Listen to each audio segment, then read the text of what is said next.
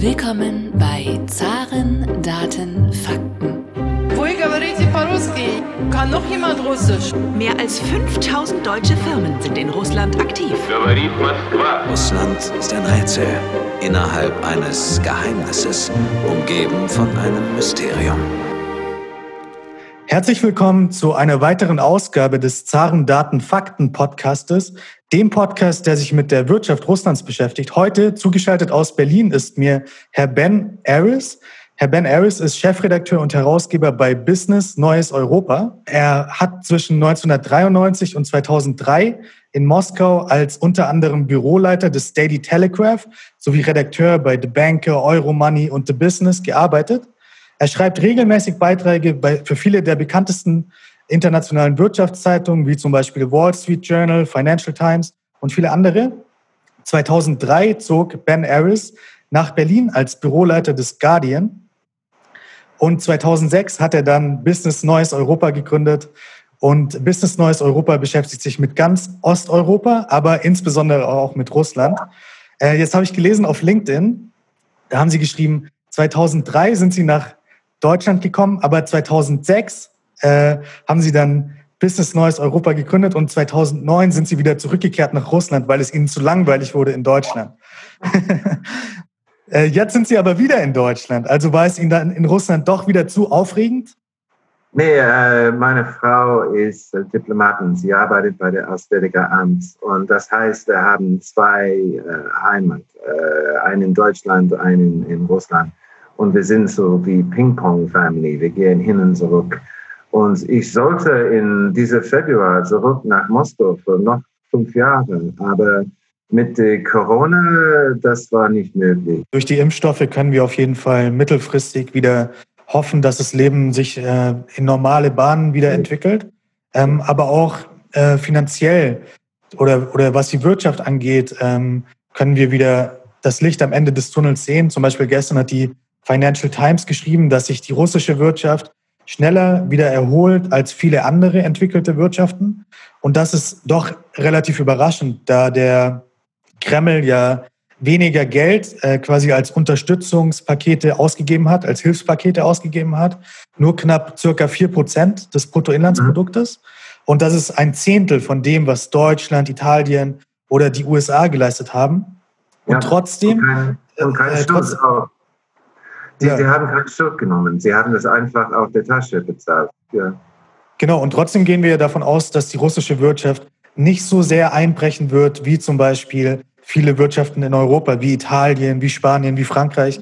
Woran liegt das, glauben Sie? Ähm, eine von den Erklärungen ist, dass ähm, die Wirtschaft ist nicht so entwickelt und dass die Wirtschaft liegt auf Öl und Metall und alle diese Rohstoffe. Und die Services, die Bedienung, das spielt nicht so eine große Rolle. Und es ist die Services, das ist, ähm, wie heißt es, in die erste Linie. Und ähm, in Deutschland und Italien, das Services ähm, zahlt für einen großen Teil von der Wirtschaft und sie sind ganz nach unten gekommen. I mean, zum Beispiel äh, Tourismus oder Flugzeuge, Fluglinien, sie, sie sind fast 80, 90 Prozent nach unten gefallen. Und in Russland, ähm, das ist nicht ein großer Teil von der Wirtschaft. Und so die, die, die Impact von der Corona auf die Wirtschaft war viel ähm, niedriger. Und in general, wir sagen, dass ähm, die, die Emerging Markets, die neuen Länder, zum Beispiel Russland, aber auch Indien, Brasil, äh, China, sie, sie werden viel schneller bounce back als die Developed Länder, Europa, USA. Und das ist auch eine Frage von dem niedrigen Einkommen, weil in Russland die Schuld, dass die normalen Leute haben, ist ein Monats ähm, zwei Monats Einkommen. Und wenn du Probleme hast, du kannst zu deiner Papa oder deinen Freunde gehen und ein paar tausend Euro ähm, nehmen und die Schuld zurückbezahlen. Aber in den West, die durchschnittliche Schuld ist minimal ein Jahreseinkommen. Und dann, wenn du verlierst deinen Job, das ist ein Riesenproblem. Du kannst nicht einfach zu deinen deine Freunden gehen, Geld, you know, 30.000 Euro zu geben. Und das ist immer so, dass mit diesen Emerging Markets, die sind viel mehr ähm, volatil, dass die, die gehen ganz unten ganz schnell, aber die Bounce Back ist immer auch ganz schnell. Mhm. In der Corona-Krise gab es ja auch viele Gewinner. Also in den, in den USA sind ja die Fangman-Aktien komplett gestiegen. Also Facebook, Amazon, Google, Netflix und so weiter. Und Russland hat ja auch in gewisser Weise eine Antwort darauf. Also eines der Unternehmen äh, ist Ozon ähm, was ja so ein bisschen die russische Antwort auf Amazon ist, ist auch gestartet als äh, Buchhandlungsshop online, ganz klein gestartet, wie Jeff Bezos damals aus der Garage Bücher verschickt und so weiter. Sowas gab es auch in Russland. Und jetzt, Ende November, ähm, gab es ja einen äh, Börsengang in den USA und es kam fast eine Milliarde Dollar rein, mhm. äh, was ja auch eine Überraschung ja, war, oder? Ja, nee, I mean, es ist ein, eine tolle Geschichte. Ich, ich war in Russland, als sie haben angefangen und ihre erste URL war amazon.ru.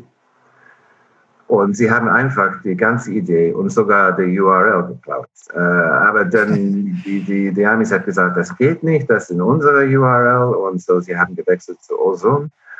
Aber das ist eine, wie heißt es, eine, eine Nebenwirkung von die, dieser Krise, dass der Online, die, die Russen sind ganz gute Online. Die, die, die Experten in, in Silicon Valley, das gibt es eine Menge Russen. Weil die haben immer noch diese Tradition von Hard Sciences, Mathematics. Und ähm, sie sind ganz, ganz toll gebildet und äh, sie verstehen das. Und zu Hause, Sie haben äh, eine große Hightech, ähm, wie heißt es, ähm, Nebenwirtschaft gebaut. Ähm, das, das geht ganz schnell. Und ähm, E-Commerce in particular, das vor dem Corona hat angefangen. Wir haben schon Lieferservice und ich, ich, es funktioniert besser als in Deutschland. Ähm, die Internet sind schneller und mehr stabil und ähm, weil die Kosten von Leuten sind so niedrig, Kuriers kosten so wenig, dass wir haben für Jahre lang alles äh, online gekauft und alles geht immer auf den Phone. Sie haben fixiert auf dem Telefon, weil hier in Deutschland ist es meistens durch den Computer.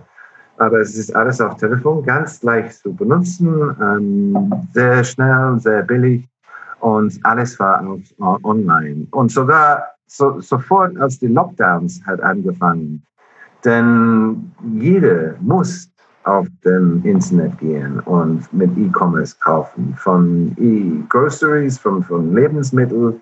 Und als sie haben angefangen, dann gibt es andere Sachen. Und so, dass wenn du schaust auf dem, dem Retail-Markt und die Nummer, das war ein Crash. Niemand war in, in, in den Stores, in den Magazinen, in den Produkten. Und sie sind, und so, dass die, die, die, die Turnover, die, die um, ähm, Umsatz war, war ganz niedrig gefallen. Aber in online, es war ein Boom. I mean, es hat gedoppelt in sechs Monaten und es war schön, gedoppelt jedes Jahr. Und jetzt ist dieses Jahr zweimal, zweieinhalb Mal gedoppelt. Und sogar die, die E-Commerce jetzt ist 9% von der Total Retail. Und sie glauben, die Experten, die, die Firma wie Ozon ähm, sagt, dass ähm, in den nächsten vier Jahren es wird auch doppeln von 9% zu 20%. Und es ist nicht so groß als in the Nest, aber es geht sehr, sehr schnell. Und ähm, du hast diese, diese komische Situation, wo alles ist in der Hölle durch Corona, aber das kommt diese, diese E-Companies ähm, aus Osteuropa und macht so diese IPOs, diese Börsengang und kriegen, Ozon ist zum Markt äh, vor einem Monat und sie haben gewünscht, eine halbe Million, halbe Milliarden Dollar hatten sie gebietet. Und als sie sind zum Markt gekommen, das hat gedoppelt zum 1 Milliarden Dollar. Und einen Monat ähm, früher, ähm, Fintech aus Kasachstan, Kaspi.kaz, ist zum äh, Markt gekommen und es hat mit einer Valuation äh, 6,5 Milliarden Dollar. Fintech aus Kasachstan. You know, das ist Boratland, ja. Und ähm, die, die, die Sache ist, es gibt so viel Liquidity auf dem internationalen Markt äh, im Moment. Ähm, und das ist eine, eine Funktion von der Corona, weil die Regierung, sie, sie haben gepumpt Cash in alle die Marken und zu, zu der Firma. Und diese, diese Cash, diese Geld sind, sind rumgegangen in zum Aktienmarkt. Und die Investors, ähm, weil die, die, die Markt in den USA zum Beispiel ist äh, all-time high, Records äh, hoch im Moment. Und sie haben nichts zu kaufen. Alles ist teuer. Und dann plötzlich kommen die Russen mit einer erwachsenen Firma, das mit Sales ist doppelt jedes Jahr. Und sie sagen, ja, gibt's nicht. Ich kaufe. Und wir, wir haben Osam gesehen, wir haben Kaspi gesehen. Ähm, das gibt's äh, noch ein paar, das kommen. Und ähm, sie werden äh, Ivy, der Netflix von Russland, das ist der nächste. Und sie erwarten auch Milliarden Dollar von ihr Börsengang. Und das wird für, ich weiß nicht, für das nächste Jahr dauern. Aber es ist auch ähm, ein, ein Teil von die, die Plan von der Kremlin. Sie, sie wollen digitalisieren die ganze Wirtschaft. Und jetzt fängt es an. Komischerweise Sperrbank Sberbank ist ein Riesenmonster, der biggest bank, der größte Bank im ganzen Land, der ehemalige People's Savings Bank, der Rodney äh, Bank. Und ähm, jetzt in den letzten Monat, er hat äh, die, die Wort Bank von, äh, von seinem Namen genommen und jetzt ist es nur Spare. Und es kauft möglicherweise alles, das es kann, von Movies, von E-Retail, von you know, uh, Fintech und es baut so ein Ecosystem. Und ähm, die, die, die Linie zwischen Bank und E-Commerce ist, ist, ist äh, verschwunden. Und Yandex, das ist der Google von Russland, macht die gleiche Sache. Und Yandex versucht, eine Bank zu kaufen. Und sie werden alle diese großen Monster, so E-Commerce-Monsters. Das macht alles von Movies, von Tickets, von äh, Lebensmittel durch zum, zum Savings, Investments, äh, Bankings, äh, alles. Jeder, der schon mal in Russland gelebt hat, der kann es auf jeden Fall nachvollziehen, was Sie gerade gesagt haben, dass die Digitalisierung dort weiter vorangeschritten ist als in Deutschland zum großen Teil. Also in Deutschland haben Sie auch gesagt, Internet ist sehr teuer im Vergleich. Yandex, Taxi äh, und all diese Annehmlichkeiten, an die man sich gewöhnt hat in Russland, die vermisst man dann nach einer Zeit äh, in Berlin oder in Deutschland generell. Hm. Die Internet in Berlin ist ein Horror. Nimm es zurück zum Russland, weil es funktioniert. Ja, das stimmt. Das stimmt. Zum Glück können wir heute noch den Podcast aufnehmen, ohne dass die Internetleitung abbricht. Das ist ja schon mal ein Erfolg. Ähm, jetzt gibt es aber auch nicht nur digitale Firmen, die erfolgreich sind, sondern auch zum Beispiel, was mir noch eingefallen ist, Kusville, was ja ein organischer Bioladen ist in Moskau. Überall ähm, gibt es neue Filialen. Jedes Jahr äh, wird, wird es größer, werden mehr Filialen gebaut. Und Kusville hat jetzt ja auch in diesem Jahr expandiert, und zwar nach Amsterdam, hat dort die erste Filiale eröffnet. Und sehen Sie auch dort quasi Chancen, dass äh, Russland nicht nur auf dem digitalen Markt exportieren kann, Erfolgsgeschichten aufbauen kann, sondern auch äh, in die reale Welt quasi gehen kann?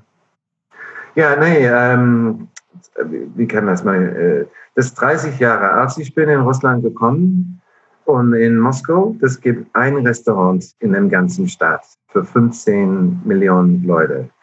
Und die erste ähm, Store mit Erfolg war Gloria Jeans. Gloria Jeans hat importiert äh, Levi's Jeans und es gab eine Schlange zweimal rund dem ganzen Gebäude, Leute das warten, Jeans zu kaufen.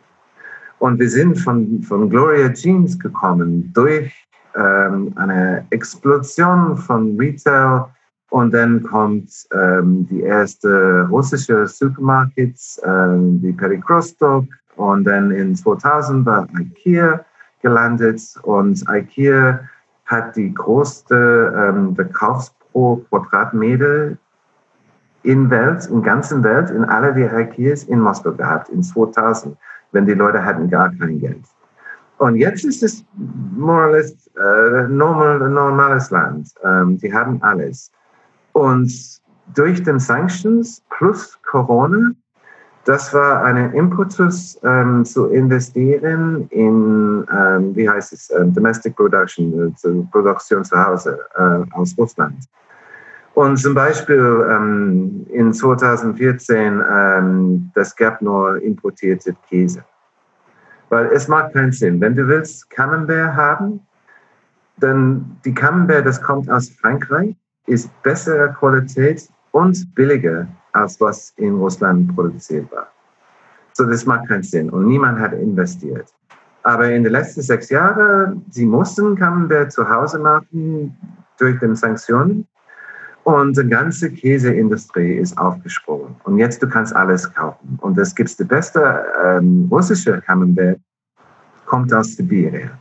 Weil es gibt diese Frau und sie ist nach Frankreich geflogen und sie haben die, die gekauft und sie ist nach Hause gekommen und sie mag diese Camembert. Es ist jetzt ganz berühmt und lecker.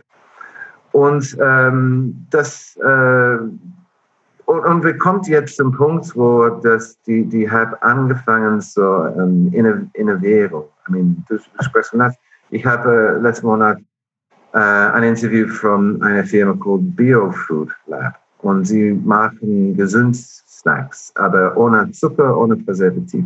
Aber sie haben so eine R&D Research and Development Institute gegründet. Sie haben äh, wird, äh, Wissenschaftler, ähm, wie heißt es heute, äh, gearbeitet dort und ähm, sie haben jetzt angefangen, ihre, ihre Snacks zu exportieren zu Schweden, Finnland und Deutschland. Und jetzt es geht, an, in andere Richtungen zu gehen. Und du musst verstehen, dass die, die, die Vorteile aller diese Firmen haben, ist, sie sind gegründet in Russland und die, die Consumermarkt, die, die, die Einkaufsmarkt ist enorm.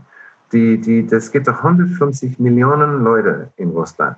Und wenn du hast eine gute Idee, einen Snack, der schmeckt, du verkaufst, aber du verkaufst es haufenweise und dass du sammelst eine Menge Geld. Und mit diesem Geld, du hast die, die, die Gewinn, so investieren into besten Practices, besten uh, Equipment, besten alles, ja. Und dann, was du produzierst, äh, was du, denn du hast die, die, wie heißt es auf Deutsch, ähm, Economies of Scale, dass du bist so groß geworden, dass die, die Produktion ist viel billiger geworden. Und wenn du machst die gleiche Business in Tschechien mit nur 10 Millionen Leute, ganzen Markt, du kannst nicht so ein gutes Gewinn, du kannst nicht so niedrige Margins haben als in Russland. Und sie sind ein gebildeter Mensch. Und äh, für mich ist es wieder Wirtschaftswunder, dass die Generation vorher ist selbst gar nichts. Der Vater und, und Babuschka, Deduschka, ihre äh, Erfahrung für gar nichts. Und so die jungen Leute, sie bauen ein neues Land und sie haben Ideen. Und äh, was fällt bei uns? Healthy Snacks fällt. So, ich mache eine Firma. Und jetzt habe ich diese Firma. Was mache ich jetzt? Ich mache oh, irgendwas mit Seaweed oder irgendwas mit, mit Sojamilch oder die haben alle diese Ideen. Und die haben die Geld das zu, zu machen, weil die, die Markt ist so enorm. So, ich glaube, das wird ähm, weitergehen. Ähm, wir werden mehr Produkte aus Russland sehen. Diese Made in Russia, im Moment, die, die Image von Made in Russia, das ist so der, sogar der Lade oder der T-34 Panzer, aber äh, ist es Snacks und Software und weiß ich was. Um zusammenzufassen, können wir also sagen, es gibt viele verschiedene Erfolgsgeschichten vor allem im digitalen Sektor, aber nicht nur, vor allem auch mittlerweile im Agrarsektor äh, kommt es immer mehr. Äh, vielleicht sehen wir weitere Expansionen russischer äh, Firmen, russischer Startups in, in den Westen. Und ja, ich, ich soll so das schnell sagen, dass ähm, Yandex, diese Google von Russia, dass ähm, die Leute sehen Russland mit Tech nicht, aber Yandex hat so einen Börsegang gemacht in, äh, in London und es ist heute 11 Milliarden Dollar wert. Das ist die, die wert, wertvollste Tech-Company in ganz Europa, inklusive Westeuropa. Und die Leute verstehen das nicht, dass actually die, die Tech-Hub von ganz Europa ist Russland. Der, mhm. der Hauptstadt ist Moskau, Yandex. Und der Yandex ist in Konkurrenz mit Google und es macht viele Sachen, das Google macht nicht. Die Yandex Maps ist viel besser als Google Maps. Und die Leute einfach verstehen das nicht, weil Yandex, die meisten ihr Business ist in die russischen Sprachen des Welt, der, der ehemalige USSR. Und ähm, es hat nicht so viel gemacht in Westeuropa, obwohl er hat probiert, das in Türkei zu machen. Aber ähm, es ist nicht nur Yandex. Das, äh, das gab ähm, die Medienmarkt, ja, das verkauft diese, diese Elektronik-Sachen. Das gibt so eine Firma M-Video, der russische Version. Und die russische Version hat ähm, ausge, wie heißt es, ausgearbeitet Medienmarkt in Russland. Und Medienmarkt ist äh, einfach ähm, verkauft sich selbst an M-Video. Aber M-Video ist jetzt die größte Firma, das verkauft Consumer Electronics in ganz Europa. Es ist schon viel größer als any, als Mediamarkt, als alles die andere. Und die Firma, diese Firma, normale Firma, Retail-Firma, sie haben alle Pläne, nach die, die West zu gehen. So, ich glaube, wir, wir werden bald sehen, ähm, M-Video in London, in Paris. Ähm, das, das, ist nur ein Anfang. Sie sind so weit aus der Baltics und zum Polen gegangen, so, so weit. Aber es, es ist schon angefangen. Sie kommen langsam nach, nach dem Westen. Und es ist auch immer, dass die haben diese, diese Basis, diese russische 150 Millionen Leute. Und das ist Geld und sie nehmen das Geld und investieren. Mhm. Sorry. Schauen wir in die Zukunft und hoffen wir, dass äh, die Corona-Krise wirklich bald vorbei ist, wie Sie äh, gesagt haben. Wir, wir schauen ähm, ähm, mit, mit positivem Blick in die Zukunft. Und ich danke Ihnen vielmals, dass Sie sich die Zeit genommen haben für diesen Podcast. Ähm, auf deutscher Sprache, einer der ersten Beiträge von Ihnen auf Deutsch. Sehr gut, ich habe alles verstanden. Die Zuhörer werden auch alles verstehen. Ja, ähm, danke. Although, äh, ja, es ist nicht so einfach. Meine Deutsch ist, äh, ja, was kann ich sagen? Ja, es ist nicht so viel benutzt. Aber man kann alles äh, sehr gut verstehen. Und ähm, falls ihr Ben Aris folgen wollt, dann äh, rate ich euch bei Twitter zu folgen, da er sehr viele Insider-Infos äh, hat, da er sehr viel Statistiken postet. Oder auch äh, könnt ihr seinen eigenen Podcast hören, der heißt Window on the East. Mm. Den könnt ja, ihr bei auf unserer Website intellinews.com und ich bin auf Twitter at BNE Editor. Genau. Äh, und, äh, du kannst uns folgen. Und, und BNE IntelliNews ist äh, die Corporate äh, Twitter-Account. Ganz genau. Vielen Dank, Ben Harris. Gerne.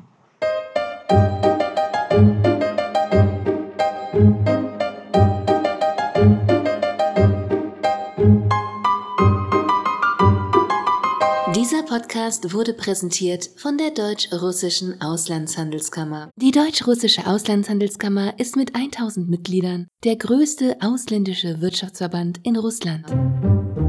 Vielen Dank für Ihre Aufmerksamkeit.